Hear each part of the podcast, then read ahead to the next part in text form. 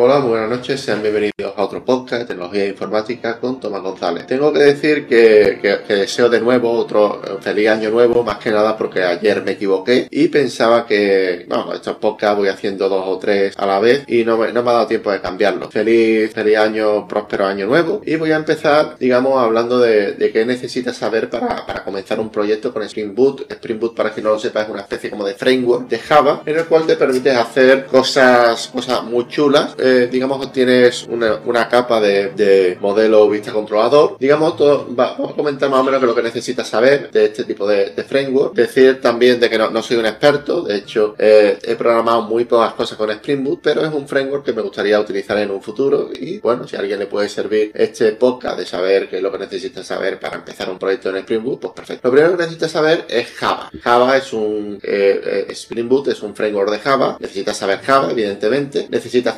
familiarizarte con los conceptos básicos de Spring, como el inversión, inversión de control, inyección de dependencia y, y patrón modelo vista controlador. Maven o Gradle, esto es un paquete de, repositorio donde, digamos, diferentes desarrolladores van poniendo ahí sus, diferentes, sus, diferentes librerías y tú lo vas utilizando. Digamos, eh, también necesitamos comprender todo, todo el tema de, Spring Boot, digamos, sus características, como la autoconfiguración y los stacks de Spring Boot.